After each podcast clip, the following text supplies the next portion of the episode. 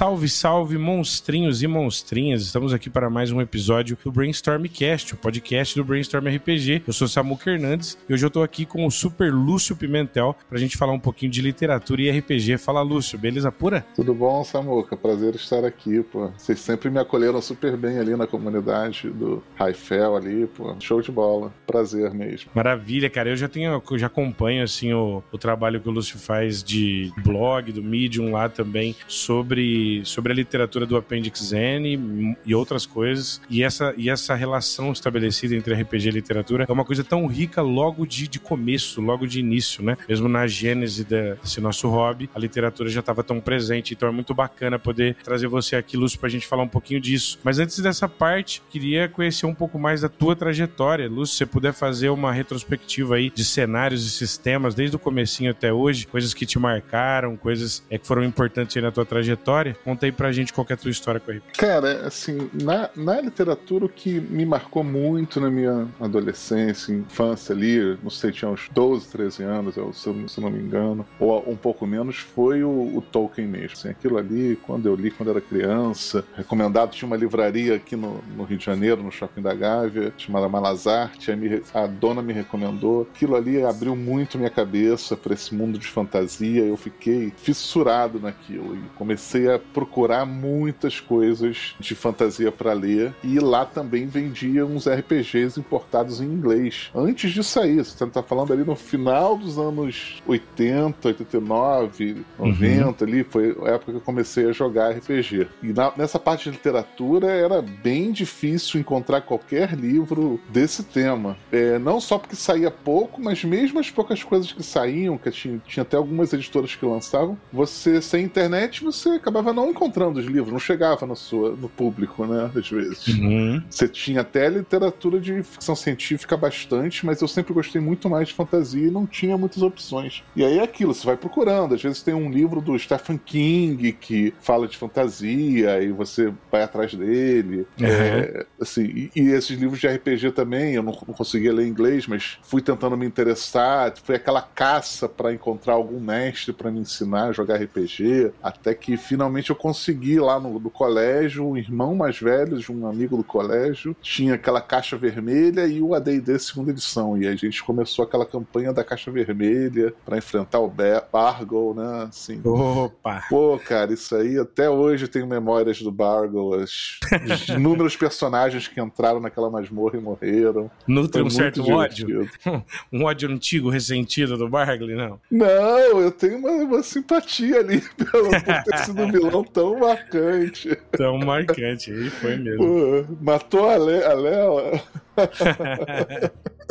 Maravilha. E cara, eu já já vi, você mesmo já postou algumas vezes algumas fotos bem antigas de eventos bem do início mesmo do RPG. Você estava presente já ali com a galera e tal e, e, de alguma maneira ajudando a fomentar essa estrutura e tal. Como é que foi essa parte? Essa quando é, essa cena se abriu dos eventos, das possibilidades, como é que foi sentir isso naquela época? Como é que foi estar presente nesse momento? É, nessa época pré-histórica assim, a gente meio que usava as lojas, poucas lojas de RPG que tinham, para se comunicar, como ponto de encontro de jogadores. Então eu ia muito numa loja no centro, que era de biteria, e também ia toda vez, uma vez por semana, nos sábados, numa loja em Niterói, que era o Além da Imaginação. E ali a gente se encontrava, conversava sobre RPG e ia montando os grupos, tá? Eu sempre tive um contato muito bom ali com a Esther, da, da gibiteria, ela, ela sempre foi super amigável comigo, gosto muito dela até hoje. Tá? E ela foi a que organizou a, RPG Rio, que foi um evento grande ali, eu não, não lembro mais o ano, mas foi antes do primeiro encontro internacional, e já foi um encontro ali na, na UERJ, a gente. Quer dizer, eu não organizei esse, tá? Eu, eu fui uhum. como jogador ali, mas é aquele jogador que, como tá ali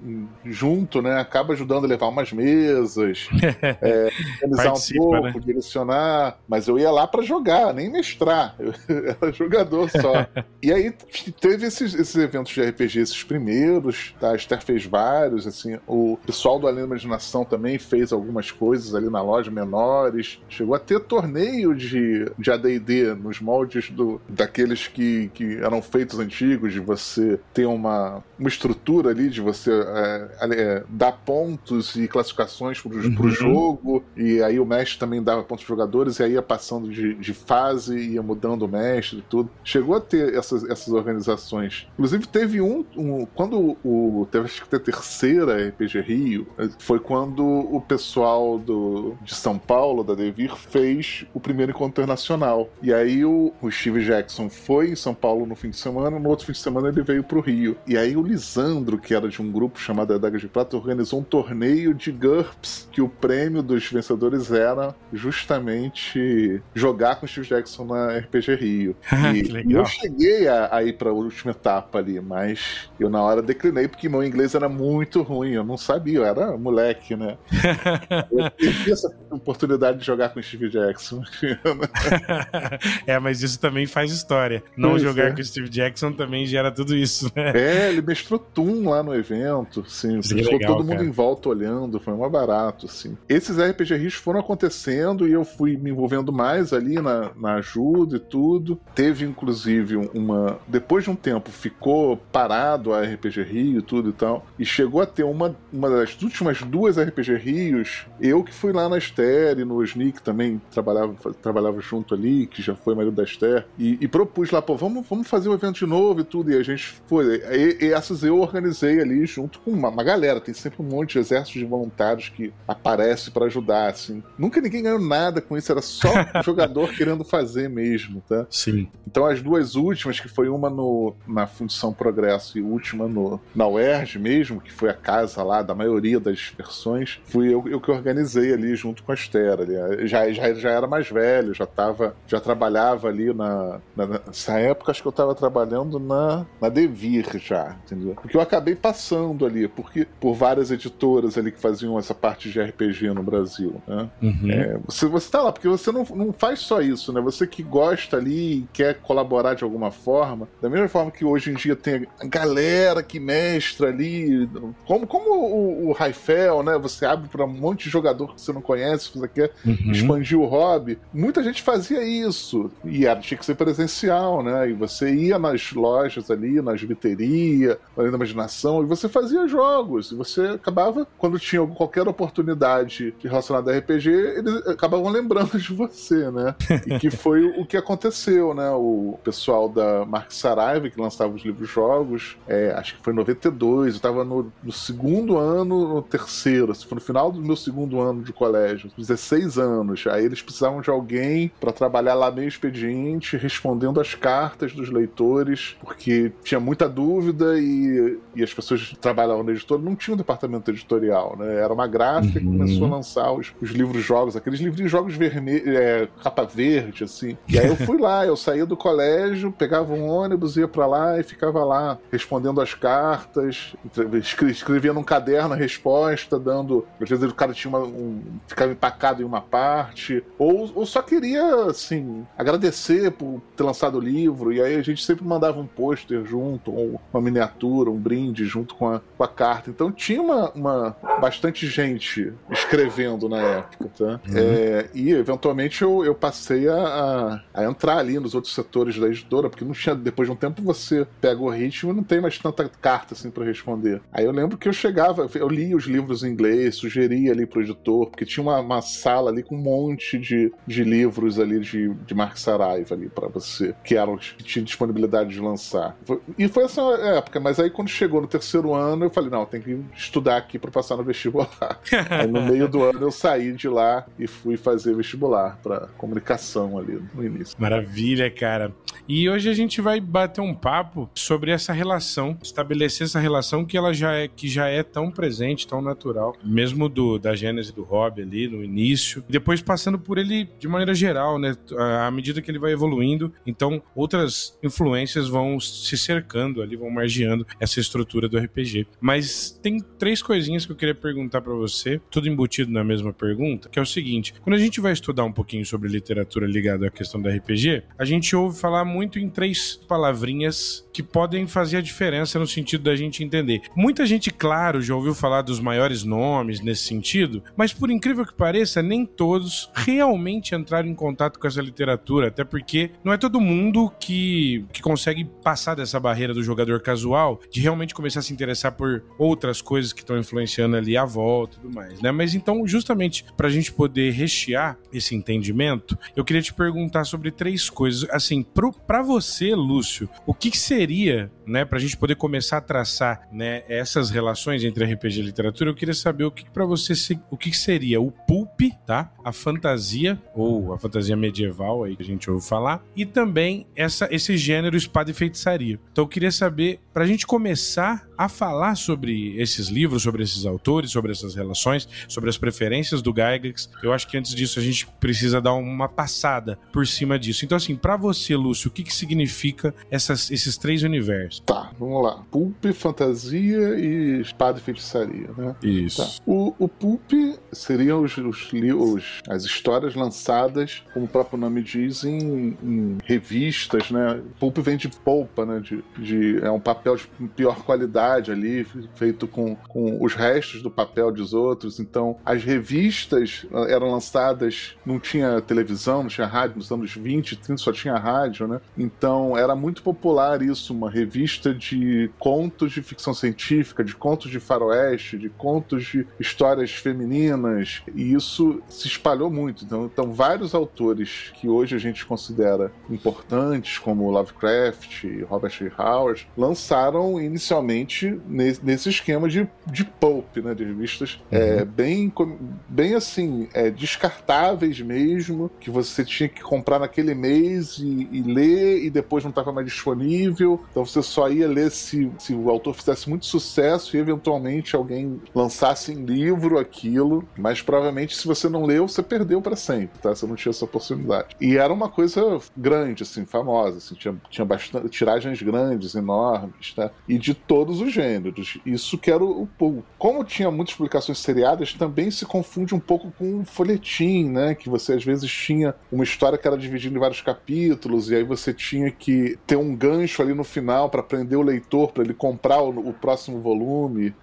E, e essa estrutura, inclusive, era muito usada no próprio cinema ali, que passava domingos ali de uma vez por semana, aí você ia ver uma história do, do Tarzan, e aí na, terminava num, num, preto e branco, ele terminava num momento é, bem dramático ali, você tinha que ir no, no, no fim de semana seguinte para ver. Isso é o, para mim é o, é o pop que eu entendo, tá? Agora, o gênero de fantasia nesse início nem era tão definido como o que a gente entende por fantasia hoje, tá? Perfeito. É, fantasia na época era muito mais qualquer coisa que lidasse com a imaginação. Então, okay. Você não, um livro de ficção científica às vezes era classificado como fantasia na época. Os gêneros não estavam claramente independentes e separados como é hoje. Assim, você tem até hoje gente que torce o nariz quando vê algum elemento de ficção científica num livro de fantasia e vice-versa. Tá? Uhum. Mas era um grande guarda-chuva para tudo, tudo qualquer coisa. Né? Tanto que se você for pegar ali, às vezes tem umas revistas é, bem antigas, pulps de, é, de, de, quadrinho mesmo, aquelas da EC, tem lá um quadrinho de Amazing Fantasy, e não sei se é esse o nome, tá? Eu posso estar confundindo. Mas você vai ver a maioria das histórias que tem lá é de ficção científica. É uma coisa que assim, era muito mais ligada à imaginação mesmo, tá? Uhum. E aí, o Espada e Feitiçaria, aí já é, um, é, uma, é uma coisa que o, é tipo um, um nicho dentro de uma fantasia, assim. É uma coisa que o, basicamente essas histórias do Conan,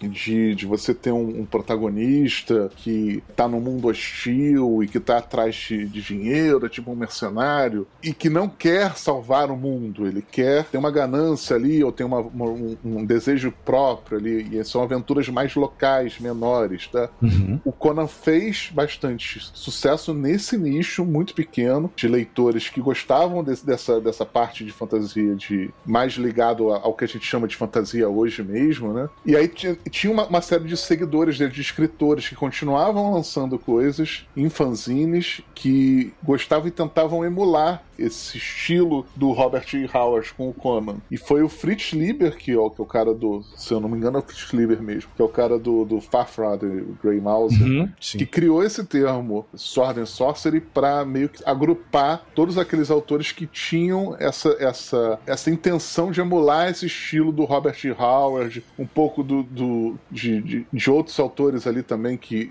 mais antigos, uma coisa de você ser o cara com, que está enfrentando o mundo, mas não quer salvar ele e num ambiente que tem bastante magia e você precisa da sua espada para enfrentar tudo. É mais ou menos isso. Posso ter falado um monte de besteira aqui, mas é o que eu entendo do que eu li até hoje.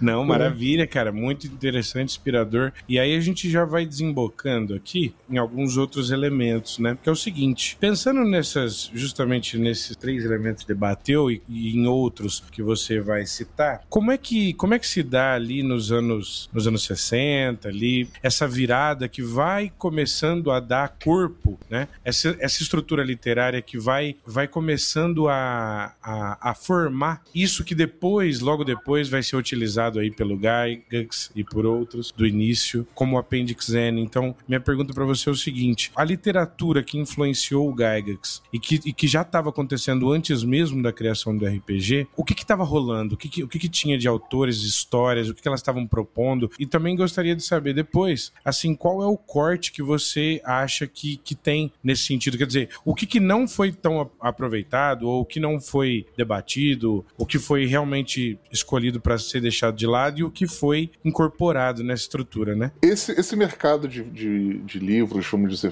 fantásticos e tudo, ele, ele era meio cíclico e tudo. Você tem autores até mais antigos, como o Edgar Rice Burroughs, que fez o, o Zan, mas ele uhum. também tinha aquela série de aventuras planetárias né, em Marte, com John Carter com uma espada, enfrentando é, grandes perigos ali no, no, em outro planeta, em Marte. E aí, assim, mas os livros entravam e saíam de circulação, né? E a maioria dos livros dessa literatura também ficava muito restrita ali ao que eu falei das revistas, tipo, sei lá, a, a, essas revistas pulp que lançavam livros de fantasia, que o, o Lovecraft, o, o, Robert Howard lançou por ali, tá? Volta e meia saía alguma coisa, mas não era esporádico, não, não tinha tanto alcance assim, é uma coisa bem de nicho, tá? Uhum. Mas nos anos 60, no meio dos anos 60, saiu o, uma edições de bolso, pocketbook, né, Tolkien ali nos Estados Unidos. E isso foi uma coisa que fez muito sucesso, chamou, entrou de, de, de cabeça ali no, no meio universitário ali do americano, as pessoas começaram a ler e comentar, e aquilo gerou uma massa de público muito interessado ali. Tem até essa história anedótica que, que é verdade, assim, o próprio Peter Jackson falou que o, o próprio os Beatles queriam comprar os direitos ali do, do Senhor uhum. dos Anéis para fazer uma um,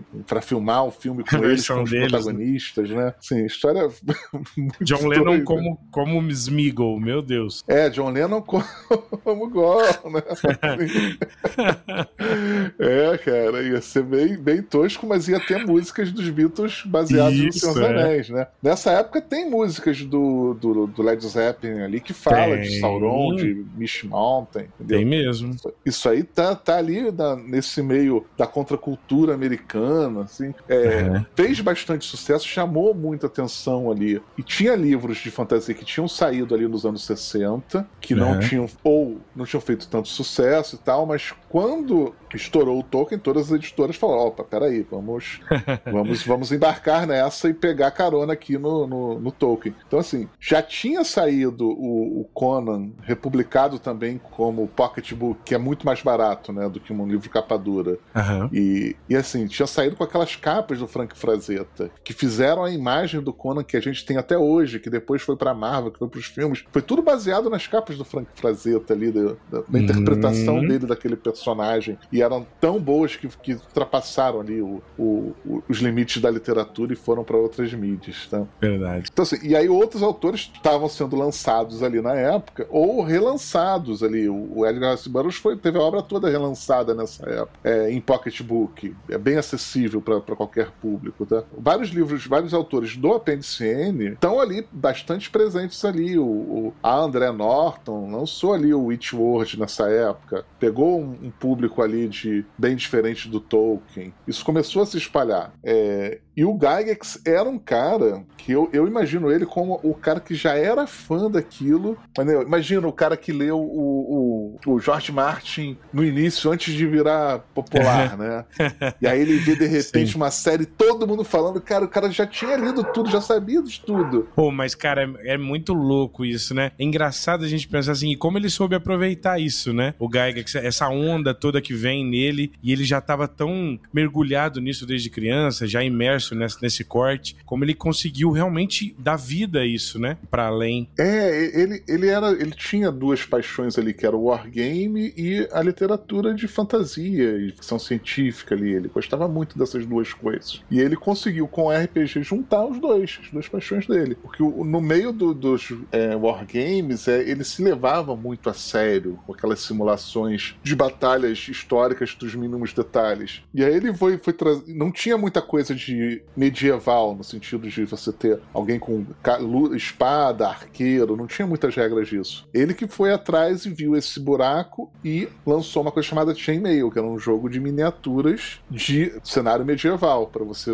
enfrentar ali, o, simular esse tipo de combate. E nesse, nesse jogo do Chainmail, ele botou ali um, um apêndice, ali, um complemento com regras para você adaptar fantasia para os seus jogos de wargame. E aí ele cita ali já desde o início, Tolkien e o, o Robert Howard, falou que seria para simular as batalhas desses dois. Você vê, o, Tolkien, o nunca escondeu ali as referências, ele sempre botou tudo ali, ele sempre gostou bastante dessa literatura e quis trazer ali. É, e certamente ele, ele se aproveitou bem desse, desse boom literário ali da fantasia que teve nos anos 60. Né? Isso é muito legal, cara. E aí logo depois, né, o hobby vai se desdobrando, outras necessidades vão se colocando, o, RPG como produto, né, vai realmente nascendo aí no gosto do público a sensação de querer participar dessa, dessa nova mídia nascendo e tudo mais, e aí com isso vai surgindo também ali o famosíssimo Advanced, e ali na sua primeira edição ele já vem trazendo essa mais forte, a gente já,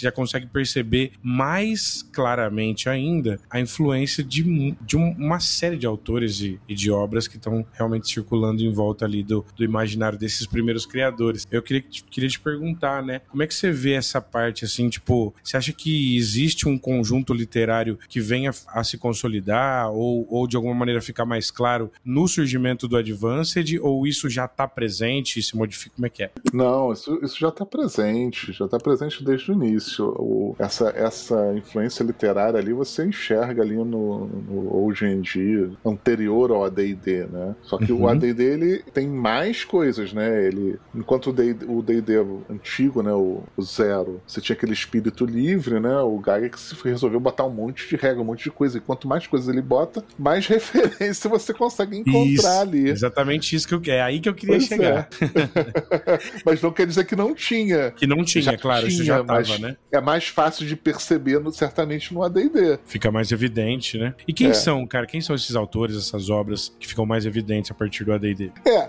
nas palavras do próprio Gygax ali, no, que ele, ele tem esse, essa coisa que ele bota um apêndice no AD&D Livro do Mestre com as referências literárias que ele usou para criar, né? Ele cita alguns autores como principais na influência para a criação, mas ele uhum. recomenda todos da lista como se fossem coisas que seriam benéficas para você como mestre, que iam dar é, ideias para você fazer campanhas legais, entendeu? Uhum. Mas o que ele cita, eu, eu até acho que ele minimiza um pouco a influência do Tolkien, tá? Nesse ponto, né? Mas, mas o que ele, ele, ele cita exatamente cinco, acho que é cinco autores aqui. Eu, eu vou ler aqui o trecho aqui para você, aqui, uhum. ó, que eu traduzi, que tem ali no final, né? Ó, ó, as influências mais imediatas ao AD&D provavelmente são The Camp e Pratt, Robert Howard, Fritz Lieber, Jack Vance, H.P. Lovecraft e A. Marriott, Merritt, né? Mas uhum. todos os autores acima, assim como muitos não listados, certamente ajudarão a dar forma ao jogo jogo, e por essa razão e pelas horas de literatura de entretenimento, eu fortemente recomendo a, a obra de todos esses ótimos autores, entendeu? Ah, legal. Então, esses são os que ele elenca como os que mais ajudaram, na, mais influenciaram na criação. Mas tem outros autores que eu até encontro mais influência óbvia ali. Eu consigo ver mais de forma mais clara, entendeu? Uhum. E desses autores, Lúcio, se for, se for possível, pro público que tá ouvindo a gente, às vezes bateu a curiosidade, quer conhecer, porque muita gente também já conhece mais, né? O Tolkien, o Howard e tal. O que, que você teria para indicar? Tem algum livro que você acha que é interessante desses autores aí,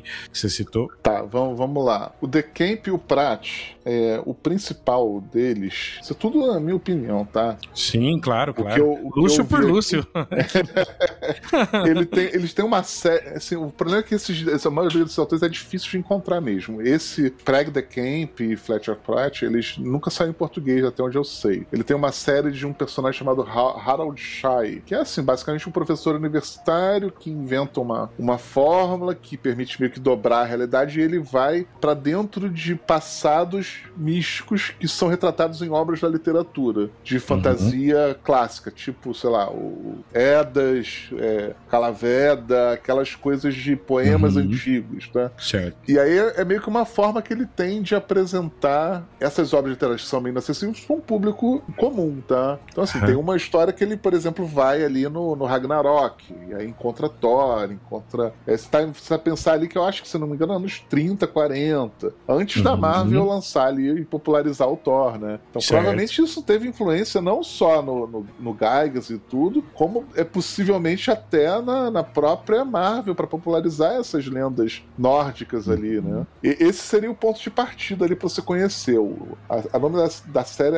é pelo nome do personagem mesmo, Harold Shai. E aí ele vai. Eu, eu li duas obras dessa série, né? Essa primeira do Ragnarok e outra que ele vai num, num livro chamado Fairy Queen, que é uma, um poema épico do século XIX sobre fadas. Aí ele entra dentro dessa história. Assim, é, é basicamente como se fosse um personagem de RPG entrando no mundo de fantasia, um jogador de RPG, né? Ele é todo ah, sabichão ali, entendeu?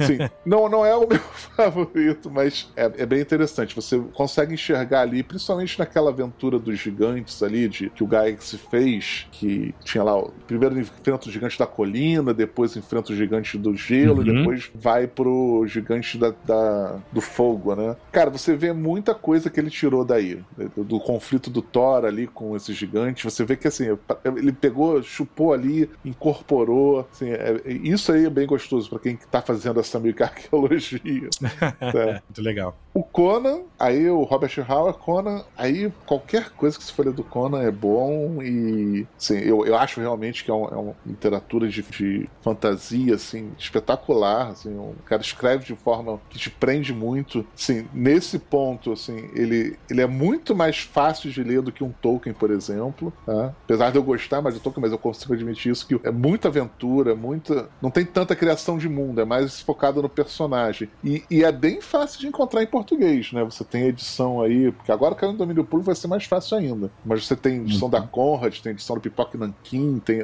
tem uma outra editora que tá lançando aqui, eu não sei o nome. Você tem as mais antigas ainda, tem filme, tem tudo que você consegue imaginar, um monte de quadrinhos. Tá? Eu, eu vou ficar devendo aqui uma história específica dele, que eu, eu não lembro de cabeça, que eu tem tempo que eu não, não pego de volta. Mas, é, se você lembrar alguma que, que me marcou aqui, eu, eu, eu falo aqui. Beleza. É, mas, mas é isso. Sim. Bom, aí depois tem o Fritz Lieber, que é o cara que fez ali uma dupla de ladrões em uma cidade de Lankmar, e, e eles enfrentavam. Ali, esse aí, para mim, é, é bastante a essência do que era, porque a gente considera hoje aquele espírito de old school, de você estar uhum. tá atrás de tesouro ali, de querer se dar bem sempre. Essa dupla de, de ladrões, que é o Farfrad, o Grey Mauser, que às vezes é traduzido como, sei lá, gato cinzento ou rateiro cinzento. Uhum. É, são difíceis de encontrar. Chegou a ter um financiamento coletivo que não conseguiu atingir, bater a meta para lançar a obra. É uma obra extensa, vários livros, tá?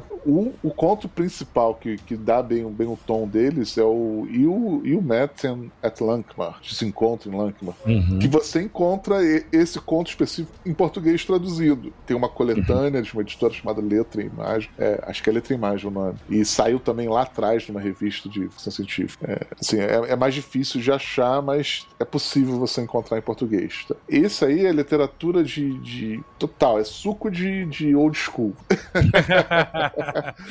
você não, não, não, não, tem nada que seja mais old school do que o, o Far From the Mouser. Assim, é uma obra que tinha que vir em português. Espero que, que refaça esse financiamento e que esteja disponível. Assim, eu, eu colaborei e, e queria muito que tivesse acontecido, entendeu? Tá, e que lançasse toda a obra do, do Fritz Lieber, né? Sim, esperamos todos. É, vamos, vamos esperar, tá? E aí o, o próximo é o Jack Vance. Jack Vance que tem uma, uma série que é o Dying Earth, que tá saindo em português finalmente, né? Vamos, vamos, vamos, torcer aí, acho que vai, vai começar a pré-venda esse mês ainda, estamos em dezembro de, de 21, né? Uhum. Vamos ver. Que ele é conhecido por ter feito o que gerou o sistema de magia do D&D, e isso é bem claro ali, você, você tem essa coisa, essa mecânica de você ter algumas magias que você consegue guardar na sua mente, você lança uma vez e depois desaparece, que muita gente até torce o nariz, mas, pô, é essencial isso para você ter um sistema, né? Não, não pode ser... A maioria dos livros, a, a, magia é o que o cara quiser de acordo com a necessidade do roteiro, né? É. Ali não, você tem uma magia com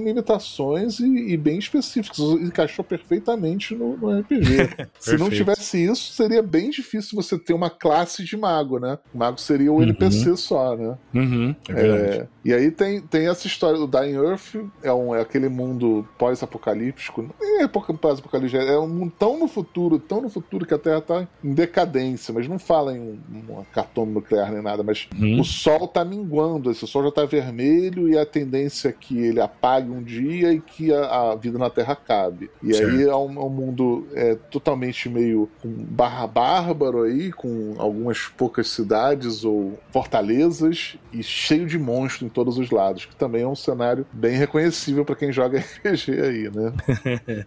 aí o, Lovecraft, é, ele tá ali no início, tem uma série de criaturas abissais ali que você consegue ver no que tem influência ali do, do Lovecraft, é esse autor de terror. Também foi lançado em português a Torta Direita, tem inúmeras versões de várias editoras, é fácil de encontrar. Ele tem até algumas obras de, que são puxam mais para fantasia, do um ciclo de contos oníricos, mas o que eu acho melhor mesmo dele são essas, essas histórias de, de, de terror mesmo, assim. Tem um, a, o que, uma que eu adoro mesmo é o Sussurro nas Trevas, cara, acho fantástico ali. O cara pega um terror ali com um, um sei lá, uma coisa de transferir o cérebro para é, uma caixa e, e, depois trocar com outra criatura. Isso também tem no, no Montanhas da, da, da Loucura também tem uma coisa parecida, mas aí trans, é mais louco ainda, né? Transmite através do tempo e o espaço, o cara, a consciência da pessoa vai, vai transmitindo. Ele pega essas coisas e transforma numa coisa de terror que você vai adentrando ali, né, dessa história, tá? E tem ali, desde o início, ali no, naquele livro Dates and Demigods, tinha as regras para Cthulhu, para você inserir essas coisas como divindade ou como monstro, tá?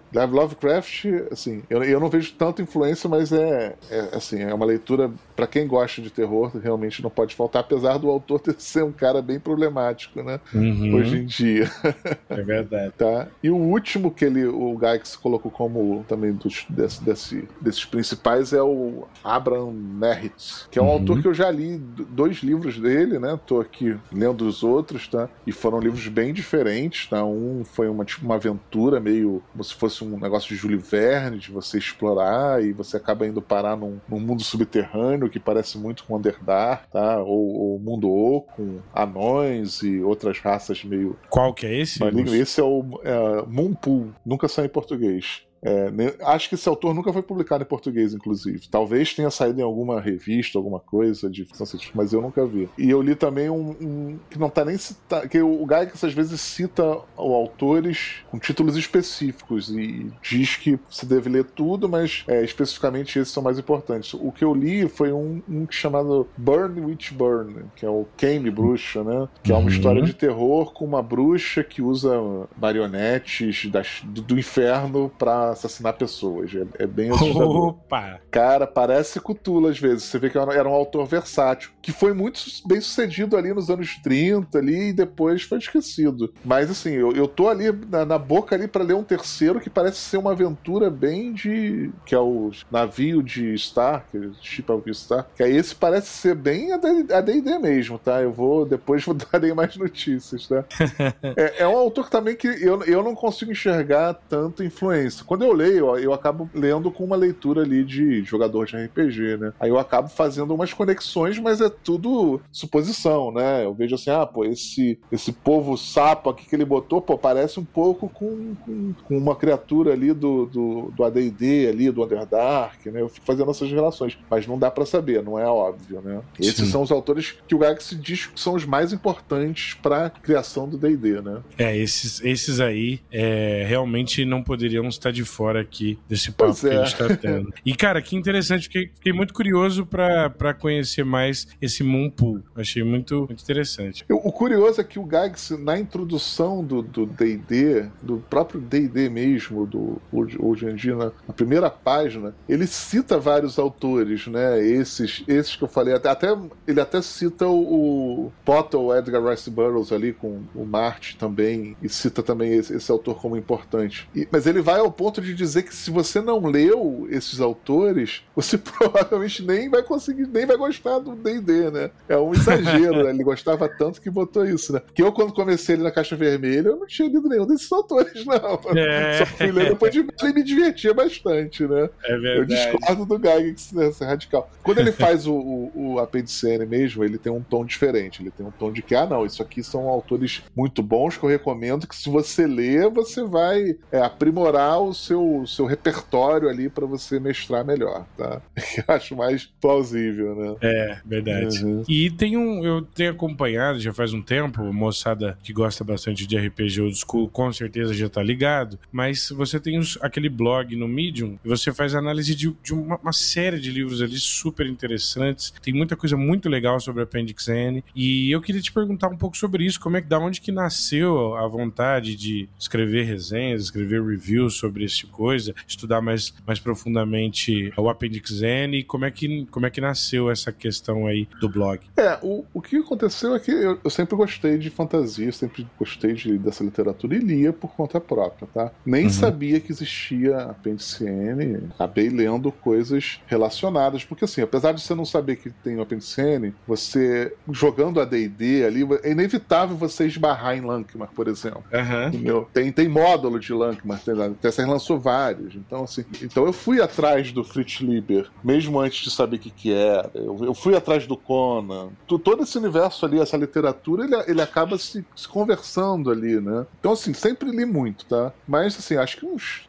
eu não sei quando esse apendicene ele era meio obscuro mesmo lá fora, né? Porque se você for ver entrevistas com o Gygax, que morreu acho, acho que nos anos 2000 e o, e o Anderson, ninguém perguntava do apendicene especificamente, tá? Uhum. É, acho que com esse movimento old school que foram resgatar as origens, ele foi meio que redescoberto. É, e aí as pessoas de todo mundo que começaram a estudar mais essa obra. Pô, a gente tem aqui um mapa do tesouro aqui para descobrir as origens do, do RPG, né? E como eu gosto, gosto muito de, do D&D, principalmente, né? É o, é o RPG que eu, que eu, mais jogo, né? Eu jogo outras coisas também, mas sempre, sempre fui bem ligado a isso. É, quando eu descobri esse, esse apêndice, eu, deve ter sido, sei lá, uns 7, 8 anos, eu comecei a, a usar aquilo como guia de leitura e comecei a, a ler por conta própria ali. Só lia para mim, gostava, li os principais, óbvios, né? Os mais óbvios, e fui catando ali. Eventualmente eu descobri um grupo ali no Facebook sobre apêndice N, né? E aí eu falei, eu comecei. E eu comecei a perceber também que eu ia esquecendo as coisas que eu. Que eu as relações que eu fazia. Né? Eu não, eu não uhum. gravava. Depois de alguns anos eu, eu perdia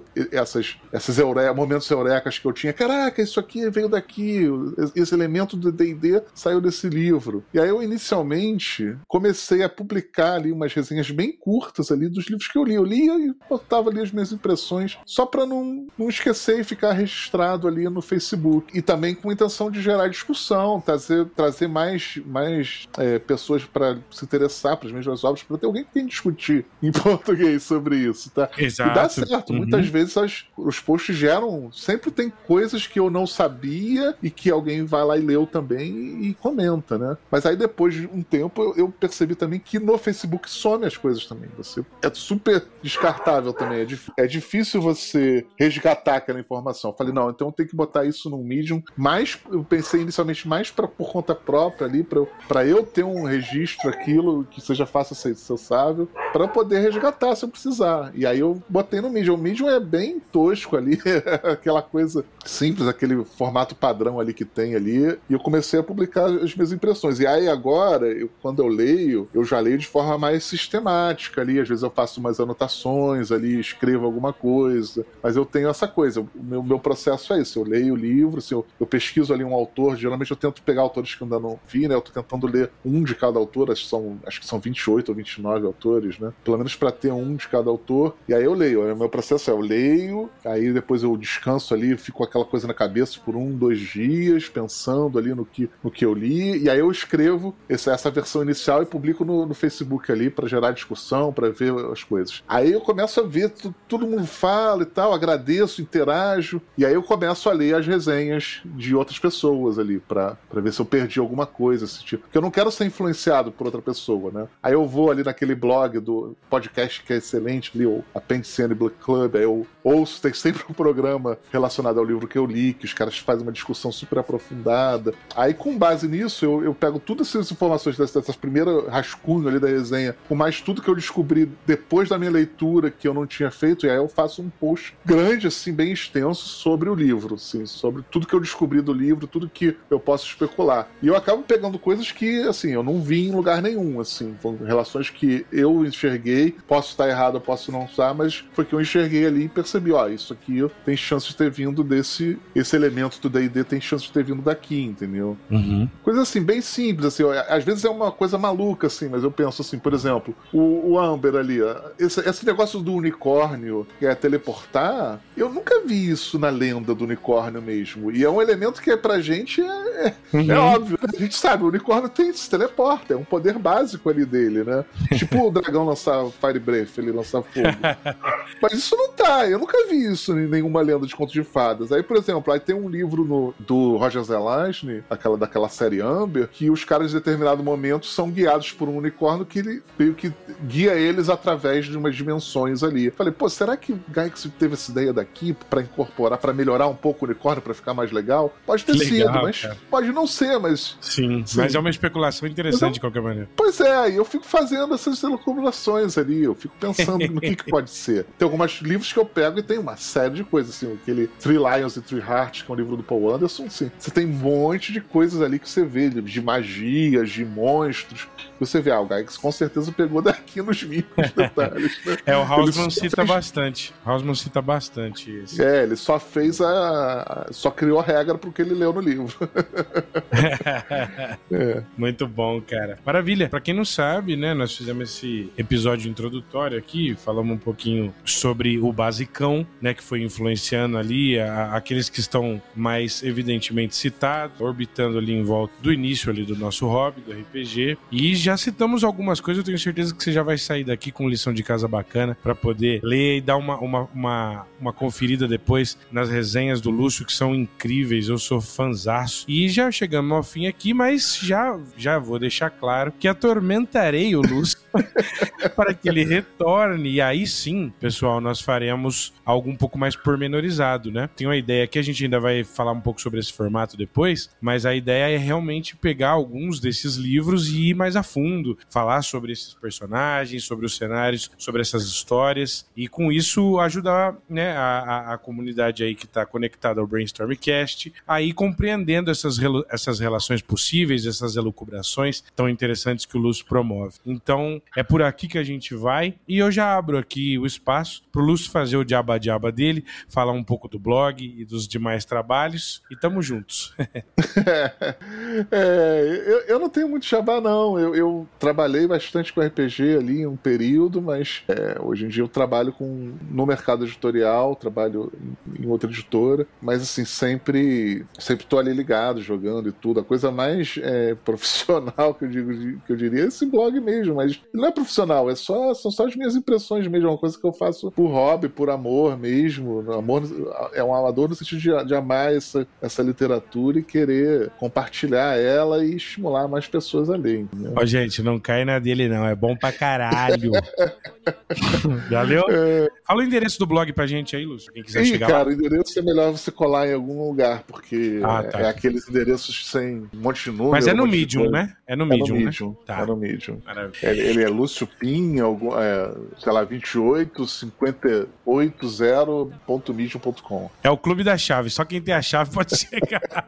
e eu já vou deixar, gente, no descritivo aqui do episódio o link pra você cair direto. Você vai curtir pra caramba, porque tem muito material interessante. Lúcio, brigadaço pela tua presença. Espero que a gente possa estabelecer uma parceria bacana aí pra gente falar desses livros e o pessoal com certeza vai ficar super empolgado e interessado em ir um pouco além. Então, cara, muito obrigado. É, eu, eu queria muito que mais, mais gente lesse, comentasse. Eu, eu, eu gosto, aprendo muito nessas discussões também, assim. Não, não sou o dono da verdade, sou só mais um leitor aí. Quero que mais gente leia para ter mais gente para discutir. Muito bacana, cara. Com certeza a gente vai conseguir, de alguma maneira, ir conectando essas pessoas. O pessoal do Brainstormcast é bem presente e a gente vai, com certeza, estabelecer essa estrutura juntos. Mas, Lúcio, de qualquer maneira, brigadaço, cara, pela tua presença. Foi um prazerão bater um papo com você. Tenho certeza que todo mundo gostou pra caramba desse episódio. Eu já vou deixando meu diaba-diaba rápido aqui. Nós finalizamos a primeira temporada do Ark. Pra quem quiser conhecer um cenário de horror no deserto, um deserto de dunas negras, chega por lá pra você conhecer um pouquinho da, da sofrência